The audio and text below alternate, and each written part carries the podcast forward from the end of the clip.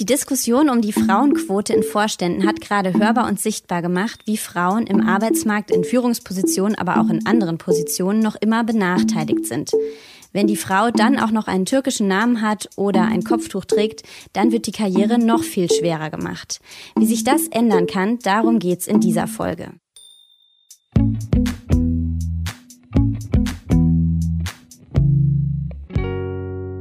Herzlich willkommen bei Solidarität, was können wir tun? Dem Podcast, in dem wir Initiativen und Menschen vorstellen, die sich in den verschiedensten Bereichen engagieren. Ich bin Eva Morlang und ich spreche in dieser Folge mit Marta Duczynski. In der Swans-Initiative engagiert sie sich zusammen mit anderen Frauen mit Zuwanderungsgeschichte dafür, dass Studentinnen mit ebenfalls Zuwanderungsgeschichte und Women of Color die Jobs bekommen, die sie verdient haben. Und mit dabei ist außerdem Berfin Demir. Sie studiert Jura in Bielefeld und ist Teilnehmerin und Teil des Netzwerks von Swans. Hallo, ihr zwei. Hallo, danke für die Einladung. Hallo. Martha, zuallererst, ähm, du bist ja von Anfang an mit dabei. Wie war das bei dir persönlich? Wann wurde dir bewusst, dass das eine Thematik ist, wo es irgendwie Handlungsbedarf gibt und wo man ähm, was auf die Beine stellen muss?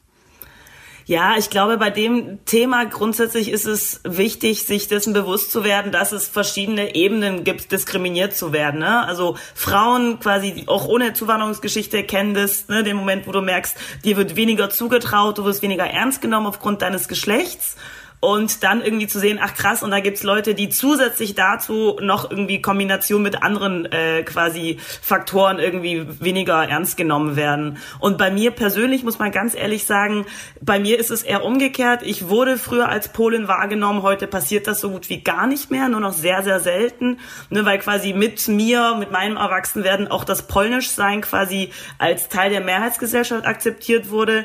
Ähm, und dadurch bist du, war ich dann halt in einer sehr, sehr spannenden Situation, weil ich eben auf der einen Seite mich dann doch immer oft noch mit den Ausländerinnen quasi identifiziert habe, aber sowohl von ihnen als auch von der Mehrheitsgesellschaft wiedergespiegelt habe, so ja, komm, so was willst du denn zum Thema Ausländer sagen? Ne? So eigentlich, eigentlich bist du ja keine richtige. Mhm. Und ich glaube, für mich war das dann so auch ein bisschen dieser, dieser Ausgangspunkt dann zu sagen, ja, Moment, aber wenn ich gerade diese Zwischenposition habe, dann kann ich die ja nutzen, ne? Und quasi um denen, quasi um die zu unterstützen, äh, die immer noch das in Anführungszeichen durchmachen, was ich seit meiner Kindheit zum Glück nur noch sehr, sehr selten erlebe. Und was waren dann die ersten Schritte? Ihr seid ja jetzt ein Netzwerk und macht ganz konkrete Seminare. Und wie haben die angefangen? Äh, genau, angefangen hat das, bevor wir mit einem Namen für eine Organisation und, und Webseite und Insta-Channel und alles angefangen haben, ging es tatsächlich erstmal um ein Seminar.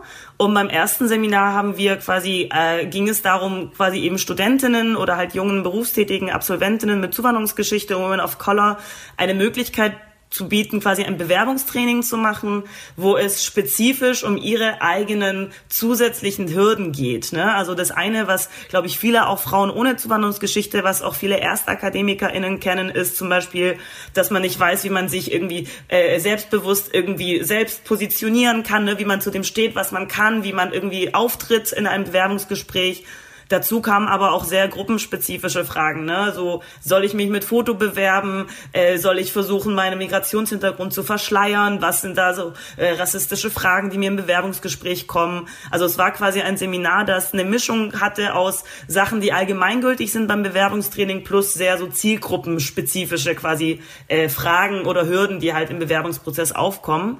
Und weil das in diesem Seminar, das noch den super sperrigen Titel hatte, irgendwie Bewerbungstraining für Frauen mit, für engagierte Studentinnen mit Migrationshintergrund, so hieß das Ganze, glaube ich, damals. Mhm. Und daraus kam dann irgendwie so ein fantastisches Feedback. Die Teilnehmerinnen waren total aufgeregt, weil es so einen Raum auch nirgendwo geht, gibt. Also das ist auch so ein bisschen die Sache bei Swans, so diese sehr spezifische Zielgruppe, Frau, Zuwanderungsgeschichte beziehungsweise Women of Color plus hohe Qualifikation beim Berufseinstieg. Also für quasi Studentinnen oder eben Absolventinnen, junge Akademikerinnen, den gab es bis dahin noch nicht. Und weil eben aus diesem Seminar so ein positives Feedback kam, so, oh mein Gott, so diesen Raum haben wir gebraucht, das möchten wir lieber machen. Deswegen entspannt dann daraus quasi ein bisschen mehr äh, Infrastruktur drumherum. Mhm. Und Berfin, wie bist du dann äh, dazu gekommen oder darauf gestoßen? Ich hatte das Glück, dass äh, ja in meinem Umfeld es viele Menschen gibt, die aus verschiedenen Netzwerken kommen und äh, ja jemand hat mir dann halt das Seminar von äh, von den Sons Initiative halt empfohlen. Ein Seminar. Damals ging es um Gehaltsverhandlungen und Eigentlich, mhm. ähm, ja, hatte ich gar keinen Bezug zu dem Zeitpunkt. Ähm, aber dann habe ich das einfach besucht, habe mich drauf eingelassen, bin dann dahin und war echt ähm, sehr glücklich auch darüber. Und seitdem mache ich eigentlich regelmäßig bei den Swans Seminaren, mittlerweile Webinaren mit und bin auch sehr froh. Also ich lerne eine Menge, die mir halt für später, wenn ich im Beruf bin, dann ähm, wahrscheinlich mich sehr unterstützen werden, die Ideen, die Erfahrungen und äh, auch das Netzwerk einfach. Äh, man lernt so viele Frauen kennen, die ja so ähnlichen, einen ähnlichen Hintergrund haben oder die ähnlichen Problematiken und äh, das gibt einen sehr, sehr viel.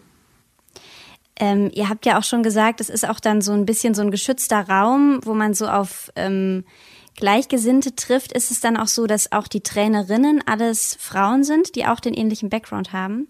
Ja, absolut. Also bei uns äh, ist das erstens eine Glaubwürdigkeitsfrage. Ne? Also äh, mhm. wir haben, es ist natürlich eine völlig andere Sache, wenn die Trainerin selber weiß, wie, wie es ist, bestimmte Erlebnisse zu machen. Ich glaube, es ist wichtig, sich dessen bewusst zu sein, dass sich trotzdem nicht alle die gleichen äh, irgendwie Umgangsstrategien aussuchen. Ne? Also es gibt verschiedene Arten, mit diesen, mit verschiedenen Diskriminierungserfahrungen umzugehen. Ähm, aber es ist halt eine andere Legitimität da, wenn halt eine, die es selber erlebt hat, gesagt, ja, ich, ich versuche das zu ignorieren, als wenn halt eine, äh, keine Ahnung, eine Corinna dir sagt, ja, beiß einfach die Zähne zusammen. Ne? Also das ist also das ist das eine. Ähm, mhm. Und der zweite Faktor ist, dass wir, also unser quasi unsere Herangehensweise ist ja, wir möchten, dass Frauen die Jobs kriegen, die sie verdient haben. Und deswegen finden wir dann im Umkehrschluss ist es eigentlich auch wichtig, dass wir quasi die Referentinnen bezahlen, die halt selber aus der Zielgruppe kommen, ja. weil das auch wieder so ein Glaubwürdigkeitsthema ist. Ja, wir können nicht sagen, oh nein, wir haben leider keine Referentin mit Zuwanderungsgeschichte gefunden, wenn das genau das ist, was wir halt am normalen Arbeitsmarkt kritisieren. Ja, ist es dann so eine, so eine Doppelrolle, die ihr langsam auch bekommt, dass vielleicht auch mal Leute auf euch zukommen und sagen, habt ihr eine Absolventin für uns in dem und dem Bereich? Absolut, ja. Also wir merken, äh, es ist auch eine, eine sehr luxuriöse Situation für uns, weil wir halt merken, dass die allerattraktivsten Arbeitgeber langsam merken, dass es ihre Schuld ist, wenn ihre Belegschaft nicht repräsentativ besetzt ist. Ne? Also das heißt, wir haben natürlich viele, die uns einfach Ausschreibungen schicken. Ne? Könnt ihr das in eurem Netzwerk teilen? Äh, für Jobs, für Auslandsaufenthalte, für krass renommierte Stipendien zum Teil. Also zum Beispiel gerade das McCloy-Stipendien für Harvard, wo es dann bei uns immer heißt, könnt ihr das bitte, bitte bei euch teilen? Wir fänden es total schön, ne, wenn auch aus dieser Gruppe irgendwie mehr Leute dabei wären. Ähm, und natürlich, äh, dadurch haben wir auch Unternehmenskooperation oder Arbeitgeberkooperation. Ne? Also wir haben letztes Jahr ein Seminar mit dem Bundespresseamt gemacht. Wir arbeiten zusammen mit McKinsey, weil das gerade die Arbeitgeber sind, die halt äh, von sich aus sagen, so, wir müssen hier mehr machen, das ist unsere Bringschuld, ne? wir müssen hier was machen. Und wir können uns nicht mehr hinter der Ausrede verstecken, naja, wenn sich niemand bewirbt, dann, dann kommt ja, dann können wir auch niemanden einstellen. Mhm. Ich habe auf der Website gesehen, ihr habt auch einen Blog, einen Vorbilderblog. Äh, das sind Interviews mit erfolgreichen Women of Color. Ähm, wie wichtig sind denn Vorbilder? Vielleicht könnt ihr da beide was zu sagen. Vielleicht erstmal Berfin. Also meines Erachtens nach sind Vorbilder sehr, sehr wichtig. Also sie prägen einen halt äh, ja bis zum Schluss eigentlich. Also man kann sich jedenfalls, äh, bei mir war es so, dass meine Vorbilder halt auch ähm, innerhalb meiner Umgebung halt einfach waren und ich mich immer mit jedem einzelnen Problem an sie wenden konnte. Ähm, Vorbilder können eigentlich ganz äh, verschiedene Menschen sein. Also es muss nicht jemand aus deiner Umgebung sein, es kann auch jemand wie halt, äh, ja, zum Beispiel Martha sein, die jetzt in Berlin lebt, aber die man halt einfach beobachtet, wie sie mit ihrem Weg halt einfach auch andere Frauen inspiriert und motiviert und äh, das motiviert einen dann auch selbst und äh, das regt auch einen an, dann selbst auch Dinge in die Hand zu nehmen und einfach ähm, selbstbestimmter auch zu leben und äh, sich nicht von anderen einschüchtern zu lassen oder Dinge ausreden zu lassen. Ja, ich glaube, das ist eine Sache, die gerade, also ich glaube, die wieder weiße Frauen ein Stück weit nachvollziehen können. Ähm, dieses so, wenn ich es nicht sehe, dann glaube ich nicht, dass es Realität sein kann. Ne? Also genauso wie man sagt, Sprache schafft Realität, ist es auch Frauen. Es gibt ja jetzt diesen Running Gag, über den sich zum Beispiel Kanzlerin Merkel immer lustig macht, dass Jungs sich fragen, hm, kann ich denn auch Bundeskanzler werden? Ne, weil es eine politische Position gibt, in der sie noch keinen Mann gesehen haben. Ja, der Rest der Politik, der Rest der Wirtschaft ist alles von Männern dominiert, aber der eine Job, in dem irgendwie in den letzten 15 Jahren von einer Frau bekleidet war, plötzlich glauben Männer, dass, also plötzlich fragen sich Jungs, ob sie Kanzler werden können. Und naja, aber sie haben ja auch Geschichtsunterricht und also Äh. Ne, aber da merkt man, aber da geht's ja wieder nicht um Fakten. Ne? Genau das ist, man merkt, das ist halt eine emotionale Sache. Ne? Nur wenn man sich wo sieht, glaubt man, dass man dort sein kann. Und mhm. gerade für Women of Color ist es so, dass sie eigentlich Vorbilder eigentlich nur in den USA haben. Ne? Man hat dann vielleicht irgendwie eine Condoleezza Rice, mhm. eine Beyoncé, eine, irgendwie eine Michelle Obama. Und in Deutschland hat, gibt es das nicht. Ne? Wir haben in der Wirtschaft, langsam gibt es natürlich einzelne Personen und genau darum geht es bei uns halt auch, die sichtbar zu machen, zu sagen so, keine Sorge, es gibt Politikerinnen, es gibt Journalistinnen, es gibt Frauen in der Wirtschaft, Unternehmerinnen, off-color mit Zuwanderungsgeschichte, um die eben sichtbar zu machen für äh, Frauen, die halt sich sonst nirgendwo in den Nachrichten äh, sehen können, ne? die nicht das Gefühl haben, das ist eine Welt, in der ich mich zugehörig fühlen kann, in die ich es schaffen kann. Mhm. Wir fragen ja hier im Podcast immer, was können wir tun? Und das würde ich jetzt gerne in so ein paar äh, Unterkategorien unterteilen. Zuerst mal, wie kann man ganz konkret Swans unterstützen? Ähm, ja, erzählt allen von uns. Ne? Nein, also ich glaube, ganz, ganz banal ist es. Wir freuen uns natürlich immer, je mehr Schwäne, also potenzielle Schwäne, so nennen wir die Frauen, die wir fördern, ähm, von uns erfahren. Ne? Also wir äh, versuchen natürlich, möglichst viele Frauen zusammenzubringen, sowohl aufgrund dessen, was wir halt an konkreten Angeboten haben, als auch, um sie eben mit anderen Frauen zusammenzubringen, die von deren Netzwerk, von deren Erfahrungen sie äh, profitieren können. Ähm, und ansonsten glaube ich ganz grundsätzlich, wobei das kommt vielleicht, greife ich jetzt eine andere Frage voraus, äh, äh, schaut drauf, wo sind Leute un unterrepräsentiert und sprecht das jeweils an. Ja, genau, das wollte ich auch fragen. Also im eigenen Arbeitsumfeld, was kann da auch jede von uns noch tun, ähm, um im eigenen Unternehmen oder so irgendwie da bisschen was zu bewegen? Also grundsätzlich natürlich sagt allen, dass sie mit Swans zusammenarbeiten müssen, damit ihre Belegschaft repräsentativer besetzt wird. Ähm, ja, also ich glaube, das Wichtigste ist es erstens eben diskriminierende Aussagen auch dann irgendwie kritisch äh, äh, quasi hervorzuheben, auch wenn Personen, die durch diese Aussage diskriminiert wurden, nicht selber im Raum sind. Äh, und das Zweite ist, ja, auch mal kritisch hinterfragen, warum haben wir hier keine, also zum Beispiel, ne, es gibt ja auch genug Räume, wo es einfach auch überhaupt keine Frauen oder nur sehr wenig Frauen gibt. Ne, und dann, warum mhm. haben wir hier keine People of Color, warum sind hier bestimmte Gruppierungen äh, unter, äh, unterrepräsentiert?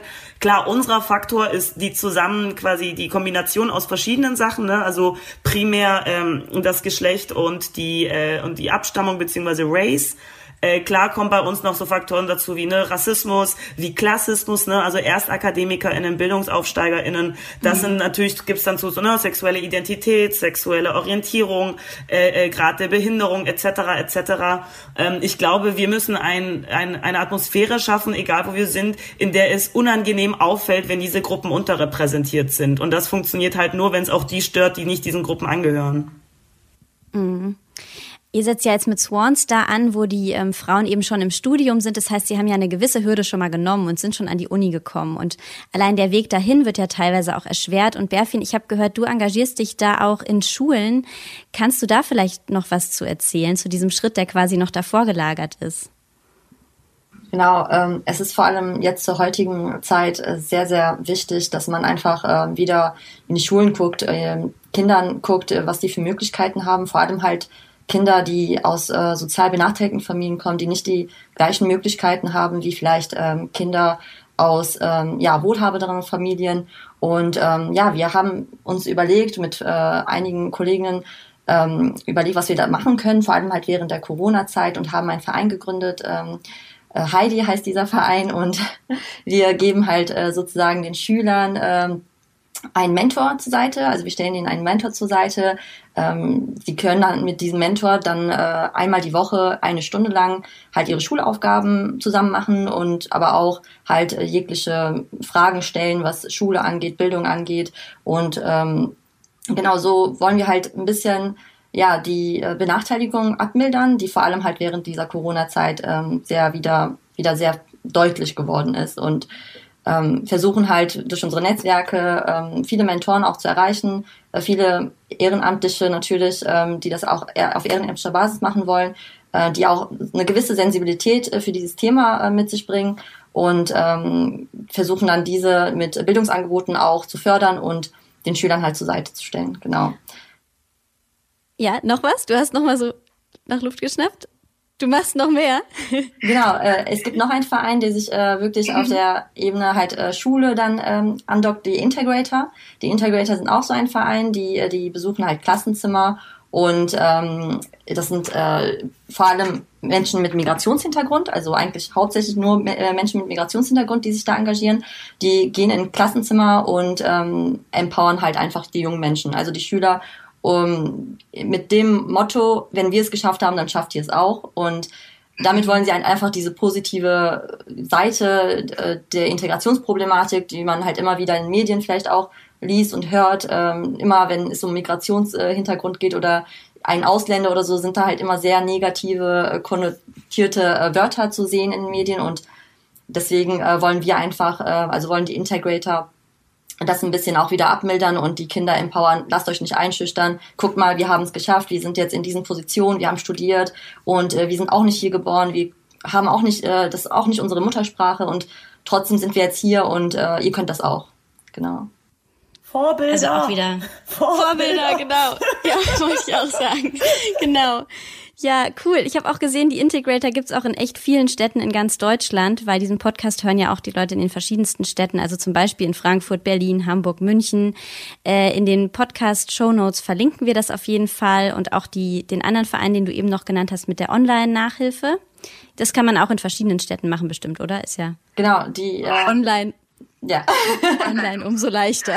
Genau, es ist digital. Also ein Schüler oder eine Schülerin aus München kann äh, halt einen Mentor bekommen aus Berlin und das ist halt wirklich gar kein Problem, weil es alles auf digitaler Basis beruht. Äh, man kriegt Nachhilfe per Handy, Tablet oder Laptop, äh, was man halt zur Verfügung hat. Ähm, aufgrund unserer äh, Zielgruppe ist es halt so, dass nicht alle Kinder natürlich ein Endgerät haben. Deswegen ist das natürlich dann wieder so eine Problematik, äh, wo, ja, das, äh, was wir halt nicht in der Hand haben, aber mindestens, wenn man ein Handy hat zum Beispiel und äh, WhatsApp-Video benutzen kann, äh, mhm. dann äh, kann man schon bei uns mitmachen und diese Nachhilfe äh, kriegen.